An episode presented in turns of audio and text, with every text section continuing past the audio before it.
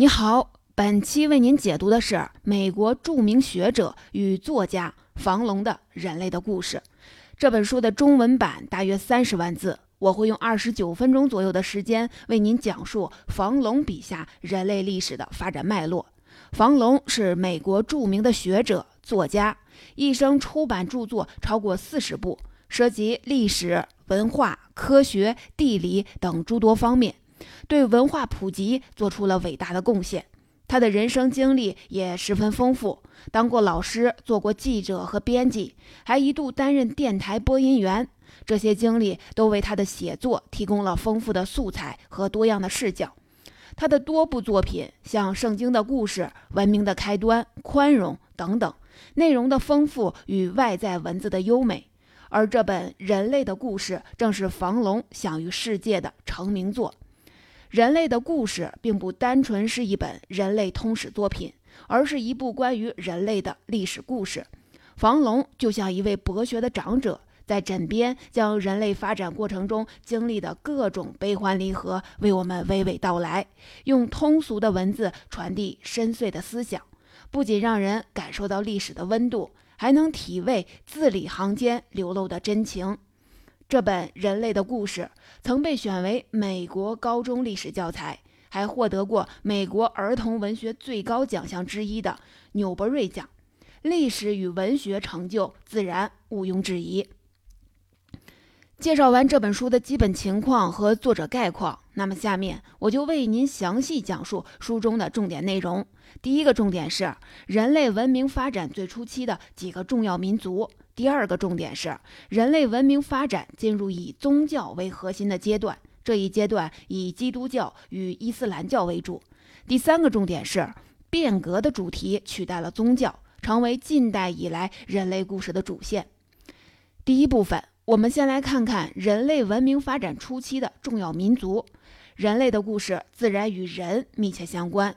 房龙在这本书的第一部分，主要为我们介绍了人类文明发展最早期的人，这包括古代两河流域文明下的苏美尔人、印度文明下的印欧人，以及古希腊文明下的希腊人。为什么要着重讲这几个民族呢？因为这几个民族在历史上的地位非常重要。苏美尔人创建了人类已知最早的文明，印欧人则是现在印度人与欧洲人的祖先。而且他们迁徙对整个人类民族的分布都很重要。希腊人则更不用说，这是欧洲文明的辉煌开端。现在已知的人类最早的文明是苏美尔文明。苏美尔文明主要位于美索不达米亚的南部，大约持续了两千多年，后被古巴比伦文明所代替。苏美尔人对人类最大的贡献，便是发明了人类最早的象形文字。楔形文字，他们是最早将图形符号固定下来形成文字的民族。他们用三角形尖头的芦苇杆作为笔，将图形刻写在泥板上。这也是我们目前公认的最早的文字记录。这类记录在出版史学界也被称为泥板书。如果说苏美尔人是得益于大自然提供的优渥环境，创造出人类历史上最早的文明。相比之下，印欧人就没有那么幸运了。在两河流域西北方向向上，我们现在称为东欧平原的地方，六千多年前住着另一支在人类学上有重要意义的原始民族，他们是印欧人。因为一些原因，在公元前两千年左右，古印欧人的一支，我们现在称作雅利安人。不得不离开他们生活的地方。他们从东欧平原翻越乌拉尔山，来到了阿富汗高原，进一步南下，停留在印度河流域。他们的文化相对落后，不仅不仅远不如苏美尔人，甚至连印度当地的部落也追不上。历史的经验告诉我们，在冷兵器时代，野蛮往往能战胜文明。雅利安人凭借着强有力的军事力量征服当地的部落，并学习吸收他们的文化。到了公元前十世纪，居住在印度的雅利安人产生了婆罗门教，随后编撰了他们的经典，名叫《吠陀》。吠陀的意思是求知，也可以解释为知识。这部经典作品的命名恰好代表了雅利安人对知识与文化的向往。也正因为雅利安人这种对知识的渴求，让他们的文明成为了人类历史上重要的文化文化瑰宝。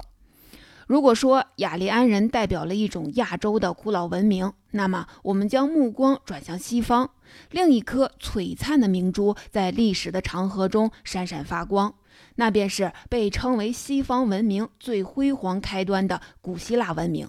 同时，书中的这一部分内容能够很好的体现房龙书写历史的特点，他对历史事件的成因有着精准的把控，但他并不喜欢阐述理论。在这里，他将具体的一个个希腊民众抽象成一个最具代表性的希腊家庭，提炼出这个家庭的特点，用简单的描述把事件最核心的内容展现出来。首先，房龙告诉我们，一个普通希腊人的家十分简单，非常朴素。家里有四面墙和一个房顶，有一扇门通向大街，厨房、客厅、卧室围绕着庭院而建。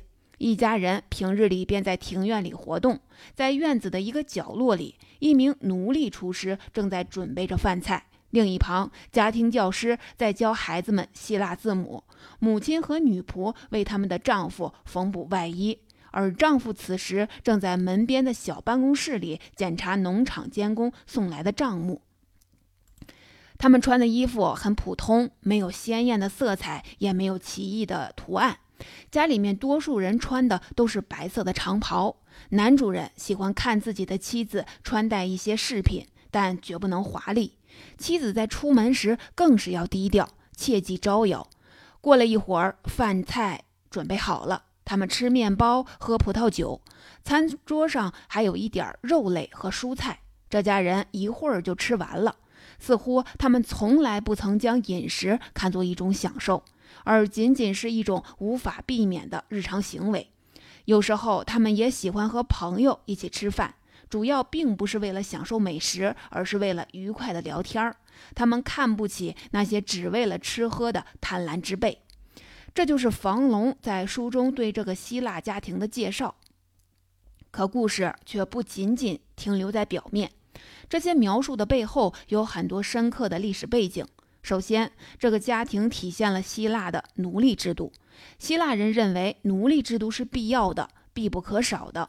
希腊人日常生活的方方面面都有奴隶的参与。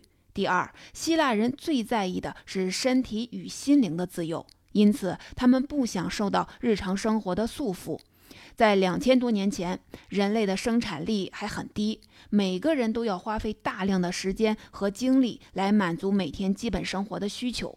在希腊，人们一方面把生活水平降到最低，不穿奇装异服，也不大吃大喝；另一方面，他们把日常的许多工作交给奴隶，这样他们便能用空闲下来的时间去健身，强壮自己的体魄，去思辨，丰富大脑的思维。最后，人们还会参加政治，为城邦的共同利益出谋划策。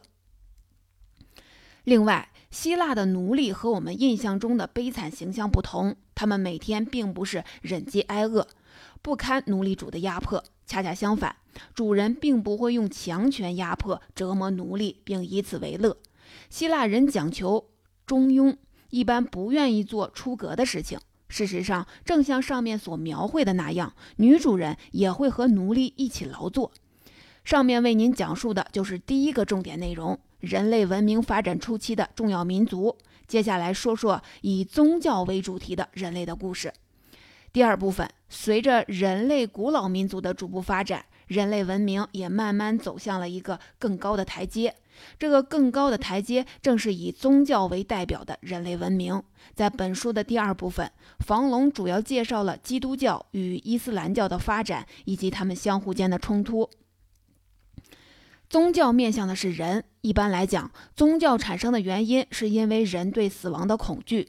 我们的祖先创建宗教，用超越死亡的神来缓解人对死亡的恐惧。基督教大约诞生于罗马时期，公元一世纪左右，由信徒以耶路撒冷为中心开始传教，建立初期基督教教会。也许你会问，基督教为什么能在罗马境内传播呢？房龙告诉我们。这与罗马人的特点密不可分。罗马本应指意大利中部的一座城市。后来，罗马人发展壮大，逐渐吞并意大利本土的城邦，随后又四处扩张，建立了一个横跨欧亚非的大帝国。对于那时候的罗马人来讲，没有国界一说，也没有民族一说，似乎只要在这个大国家生活的人都是罗马人。来自不同地方的罗马人汇集在一起，带来了各自信奉的神，因此罗马人并不像犹太人那样排斥新出现的思想。因为每天都有新的东西在罗马出现。罗马人虽然心胸广阔，可宗教本身却带有排外的特点。信奉不同神灵的信徒自然会产生矛盾，这便解释了为什么中世纪天主教会要求进行十字军东征。心胸宽阔的罗马帝国灭亡后，教会的势力逐渐发展，成为横跨欧洲的霸主。主教们不允许与基督教违背的思想出现，更不会对伊斯兰教坐视不管。一方面，教会希望攻城拔寨，掠夺当地的资源；另一方面，天主教会更是为了遏制伊斯兰教的影响，在宗教层面争取更多的信徒。因此，在夺回圣地耶 耶路撒冷的口号下，教会先后组织了八次十字军东侵。时间跨度跨度长达两百余年。讲到这里，我们再看一看被基督教徒们视为敌人的伊斯兰教的情况。伊斯兰教起源于阿拉伯半岛，创始人是穆罕默德。根据伊斯兰教经典记载，公元六世纪，安拉派遣天使向穆罕默德传达旨意。并首次向他启示了古兰经文，受命他作为安拉在人间的使者，向世人传警告、报喜讯。古兰经是伊斯兰教最重点的经典，正如基督教里圣经的地位。此后，穆罕默德不断受到启示，要求他传播主命，教导人们信奉伊斯兰教。穆罕默德接受真主授予的使命，从此献身于伊斯兰教事业。在穆罕默德的带领下，伊斯兰教在阿拉伯半岛迅速发展，并成为了能够与基督教抗衡的宗教。在这本书中，房龙将伊斯兰教成功的原因归结为如下两点：一是简单明了的教义；二是穆斯林勇士兵的勇敢。伊斯兰教中除了信奉主、为人真诚、待人善良等教义，还规定了要粗茶淡饭，禁止饮酒。此外，先知允诺，死于敌人之手的教徒可以直接进入天堂。房龙认为，这些规定给了穆斯林士兵极大的鼓舞。在历史上，中世纪穆斯林军队是一支令人敬畏的力量。公元八世纪，穆斯林从直布罗陀进入欧洲，先击败了控制西班牙的西哥特王国。西哥特王国尊奉天主教为国教。这样一个天主教国家的灭亡，引起了其他国家的恐慌。几个世纪前，与凯撒对抗的迦太基名将汉尼拔的背影依然没有散去，他们依然能从史书中读到汉尼拔奇迹般率领着军队穿过西班牙，越过比利牛斯山，重创罗马军队的英勇事迹。正如他们担心的那样，伊斯兰人甚至超过了汉尼拔，一度进军到了巴黎。房龙在这里引领着我们，想象了当时两种截然不同的宗教文化相互碰撞的有趣的场景。穆斯林军队穿着阿拉伯地区的传统服饰，身着宽松的长袍，头戴抵抗风沙的围巾，出现在法国的街头与乡村的田地。他们告诉法国人，安拉是唯一的主，唯一的神。伊斯兰是顺从的意思，要顺从宇宙独一无二的主宰安拉的意志。他们还告诉法国人，穆罕默德是安拉派出的最后一位使者，也是最伟大的使者。你们都要遵从他的教导。那时候的法国人听到这里，心里可都慌了神儿。这些说法在法国犯了天主教会最大的忌讳，要是让神父们知道了，那可就是血神罪啊！要受到最严苛的惩罚。有的人想去阻止这些胡言乱语，可看到这些奇装异服，心里便生出了恐惧。一些公爵更招募了许多的雇佣兵，准备好要决一死战。然而，穆斯林士兵可都是雄赳赳、气昂昂，一路胜仗从西班牙打过来的，他们这点力量就像是以卵击石。法国人恐慌了，整个欧洲都害怕了。人们担心基督教世界要被伊斯兰教征服。这时候，法国公相查理·马特站了出来。他为了他为了解决兵源匮乏的问题，抵御外敌的入侵，实行了采邑改革政策。也就是说，接受封地的人必须要服从军役，并宣誓效忠，履行臣民的义务。这次改革不仅为法兰西提供了力量，击败了穆斯林的进攻，而且成为欧洲骑士分封制度的开端。房龙告诉我们，因为击败了穆斯林，查理·马特也被当时的人们称作欧洲的拯救者。从伊斯兰教教义到穆斯林士兵的英勇，接着又讲到法国查理·马特改革和封建分封制度的兴起。房龙通过他对历史大局的把控。将处在同一时期不同地域的历史融会贯通在一起。上面为您讲述的就是本书的第二个重点：宗教主导下中世纪的故事。下面来为您说说最后一个重点：人类的故事变换了主题，变革的力量集中的爆发。第三部分。这场变革的开端能够追溯到十四世纪的宗教改革。文艺复兴是十四到十六世纪欧洲新兴的一场思想文化运动。在这一时期，一大批学者与艺术家把那些曾经被泯灭的。古代希腊、罗马文化遗产进行了复活和再生。这些作家与画家提倡人文主义，反对经院哲学和禁欲主义，颂扬理性和个性自由。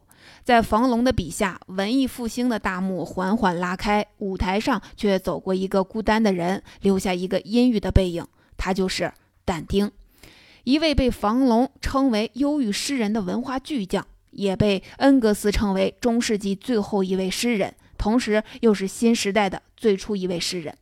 但丁代表了文艺复兴时期文学领域的最高成就。要想理解他，就不得不提到一段令人泪下的爱情故事。但丁九岁时，在一次宴会上偶遇了一位美貌的少女，这位少女名叫贝亚特丽奇。但丁第一次见到她，心中一种异样的情感迸发出来，对眼前这位姑娘的爱慕之情让他浑身颤抖。他后来在诗中说，那次的偶遇让他藏在生命中最深处的生命的精灵开始颤动。他对贝亚特丽奇的一见钟情也从那时起一直留在心中。时间过去了八年，在一个阳光明媚的清晨，阿尔诺河静静的流淌。但丁正走在圣三一桥上，忽然，贝亚特丽奇从桥的另一边走来，与诗人不期而遇。但丁愣在原地，既惊喜又有一些不知所措。他望着心中的女神，竟然什么话也说不出来。他看着她手里捧着一朵花从自己的身边走过，轻盈而美丽。然而，但丁没有机会表露自己的情意了。贝亚特丽奇不久便嫁给了一位富商，在二十四岁的时候不幸去世。他的逝世对但丁造成了很大的打击。他最后将自己心中的爱化为笔下的文字，将自己思念爱人的三十首抒情诗集成了一部诗集，取名《心声》。在他的名著《神曲》中，但丁虚拟出了一位诗人前来拯救迷失在人生道路上的他。这位诗人是收到贝亚特里奇的指示前来的。也许没有贝亚特里奇以及但丁对他的这份纯洁的爱，也就不会有《神曲》这部名作。《神曲》中表现出来的但丁对心中的爱的追求，正体现着人文主义者们突破中世纪教会封建思想的束缚。不过，人文主义者们也有局限，正像《神曲》的故事一样，他们的作品依然有浓厚的宗教背景。他们依然是在宗教的背景下抒发心中的情怀，并没有明确地指出宗教中存在的问题。于是，又过了一个世纪，马丁·路德出现了。他进一步将矛头直指天主教教义。马丁·路德反对教会判定教徒能否得到救赎。他认为，所有教徒通过内心的虔诚与信仰，可以直接与上帝建立联系。使自己身上的原罪得到上帝的宽恕，从而得到救赎。同时，他还主张圣经是唯一的权威，教会不是。路德号召信徒通过直接阅读和体悟圣经来体悟上帝。他还亲力亲为将拉丁文圣经翻译成德国普通民众能够看懂的德文，身体力行打破教会对圣经解读的垄断。新思想吸引了很多旧教的信徒，马丁·路德振臂一呼，许多人跟随了他，成立了新教的路德宗。宗在这里指的是新教的不同派别，比如德国的路德宗，还有瑞士的加尔文宗。随着新教的势力越来越大，旧教徒们也没有坐以待毙。有人与马丁·路德进行辩论，有人甚至主张派人谋杀。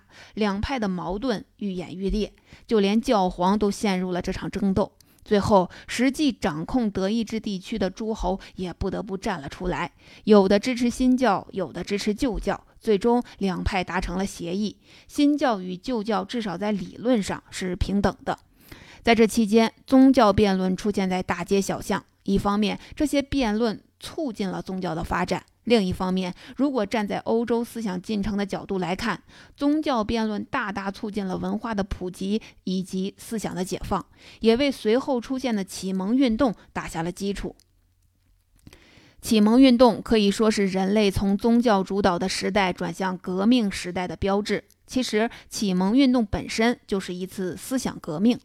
哲学家们推崇理性，批判封建专制主义，宗教愚昧，大力宣扬了自由、民主和平等的思想。我们以伏尔泰为例，一起看看启蒙时期的哲学家们都进行了哪些思想革命。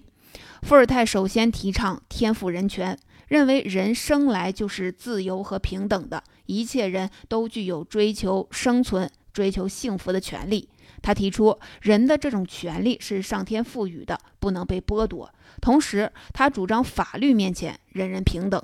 伏尔泰的这种观点解放了人们的思想，成为法国大革命与美国独立革命的思想基础。随后，法国大革命又将平等、自由、博爱的理念传播到世界各地。就这样，一个革命的时代轰然来临。革命的诞生与人类思想的进步关系密切，而精神上的进步反过来又会推动落后的现实。在启蒙运动兴起时，法国的专制制度和等级制度十分稳固。第一等级是教士，掌握神权。第二等级贵族掌握政权，他们的人数占不到全国人口的百分之五，却占有超过全国三分之一的土地，而且不负担任何赋税义务。也就是说，交税的压力全部落在了第三等级，也就是资产阶级、农民、工人、小手工业者和下层平民的身上。这种压力不断的积累，于是又过了一百多年，长期积压的社会矛盾终于在一七八九年召开的三级会议上爆发了。会上，国王只要求代表帮助解决财政问题，闭口不谈改革，这使人们大失所望。第三等级的民众受到的压迫已经够多的了。他们当中不少人都会想起十多年前伏尔泰去世时的场景，数万人前来送行，所有人都来悼念这位伟大的思想家。伏尔泰已经离开他们十多年了，而他一生都在抨击的制度却依然在法国的大地上依然不动。到了七月十四日，民众积攒的愤怒爆发了，成千上万的群众喊着“打倒巴士底狱去”的口号，冲向巴士底狱。一部分人拖来大炮，炮轰巴士底狱；一部分人冒着炮火切断吊桥铁链，把吊桥放下来，继续往前冲。经过四小时激战，群众终于攻克了这座象征着法国封建制度的堡垒。这就是我们后来熟知的法国大革命。我们刚刚提到的伏尔泰与这座监狱还有着两段不解之缘。伏尔泰在世时一直对法国宫廷贵族的奢靡生活进行批判。1717年，他就因为一篇影射宫廷淫乱生活的文章被贵族投放到了巴士底狱。可是，在入狱期间，他潜心创作，完成了自己的第一部剧本《俄狄浦斯王》。这部作品在巴黎一经上演便引起轰动，伏尔泰也因此被誉为法兰西最优秀的诗人。没过几年，还是因为和贵族的矛盾，伏尔泰又被投进了巴士底狱。出狱后，伏尔泰逃亡到英国，考察了英国的君主立宪制，形成了反对专制主义的政治主张。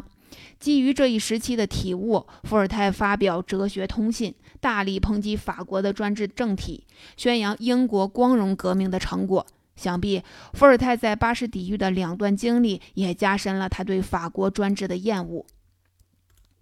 在房龙的笔下，巴士底狱不仅对伏尔泰，对法国人民来说，也是这样一座极具象征意义的监狱。他被推倒后，一些起义领袖夺取了巴黎市政权，建立了制宪会议以及国民自卫队。国王不得不表示屈服，承认制宪议会的合法地位。随后，制宪议会通过法令，宣布废除君主专制制度，取消教会和贵族的特权。到这里，伏尔泰所抨击的旧制度总算被废除了。可革命的任务还没有完成。八月二十六日，制宪会议通过人权宣言，宣布人们生来而且始终是自由平等的，进一步将伏尔泰所倡导的理念付诸实践。巴黎人民起义后，起义浪潮席卷全国，法国各大城市纷纷起义。制宪会议颁布的人权宣言，更是将自由、平等、博爱的思想传递到了世界各地。随后，美国独立战争爆发，其他地区受到法国革命影响，也都或多或少出现了一些革命。这些革命摧毁了政治上的封建专制，推动了自由贸易的发展，更进一步有力地解放了人们的思想。人类的故事就这样进入了新的主题，历史的车轮开始逐渐加速。在这之后，经济革命与社会变革让人类的生活发生了更加翻天覆地的变化。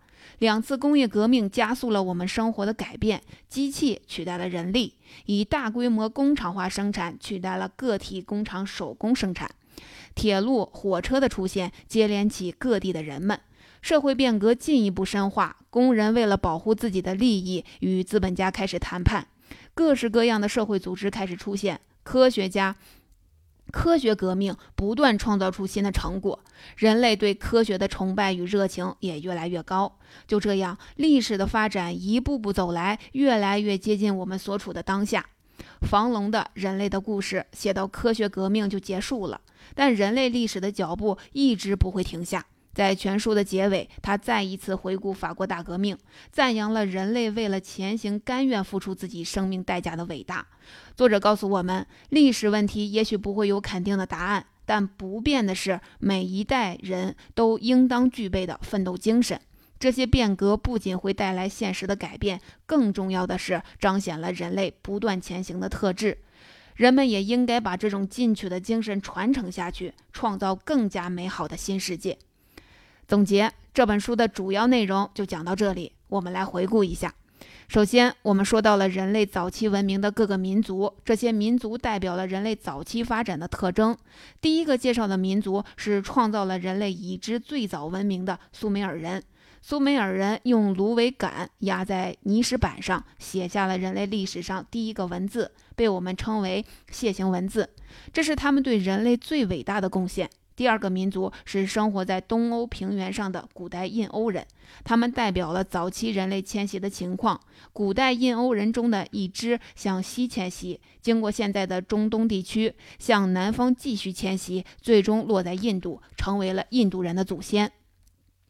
另一支留在欧洲，或向西迁徙，或向南发展，成为现代欧洲人的祖先。最后，房龙浓重、浓墨重彩地介绍了古希腊人的一家。作者细致地描绘这一家人日常简朴的生活与对精神发展的追求，用具体的一家人展现整体希腊人的精神风貌。其次，我们说到人类文明发展到以宗教为主题的重要阶段，主要涉及了基督教与伊斯兰教的发展与对立。基督教起源于罗马，在欧洲大地上逐渐发展繁荣，到了中世纪形成了在欧洲大一统的宗教局面。伊斯兰教起源于阿拉伯半岛。随后向北非与中亚扩张，随着各自的发展，基督教与伊斯兰教的影响逐渐扩大。秉承不同信仰的信徒们终于在耶路撒冷以及附近的地区相遇了。自十一世纪起，在教会的主导下，由基督徒组建的十字军开始了长达两百年的东征，主要任务是与伊斯兰教争夺土地与信徒。然而，伊斯兰教教义通过一些有利于鼓舞士兵的规定。提升了穆斯林军队的战斗力，让穆斯林士兵成为了一支令人畏惧的力量，在西班牙等地战胜了基督教徒。最后，我们说到了轰然来临的变革时代，主要介绍了文艺复兴、宗教改革、启蒙运动以及法国大革命。文艺复兴是中世纪结束的标志之一。我们着重介绍了但丁作品中由爱而生发出的对人本身情感的关注。这种对人的关注被后人称作人文主义。人文主义者鼓励民众关注自身的需求，抨击了教会虚伪的说教与伪装起的腐败。这些思想为随后的宗教改革做了铺垫。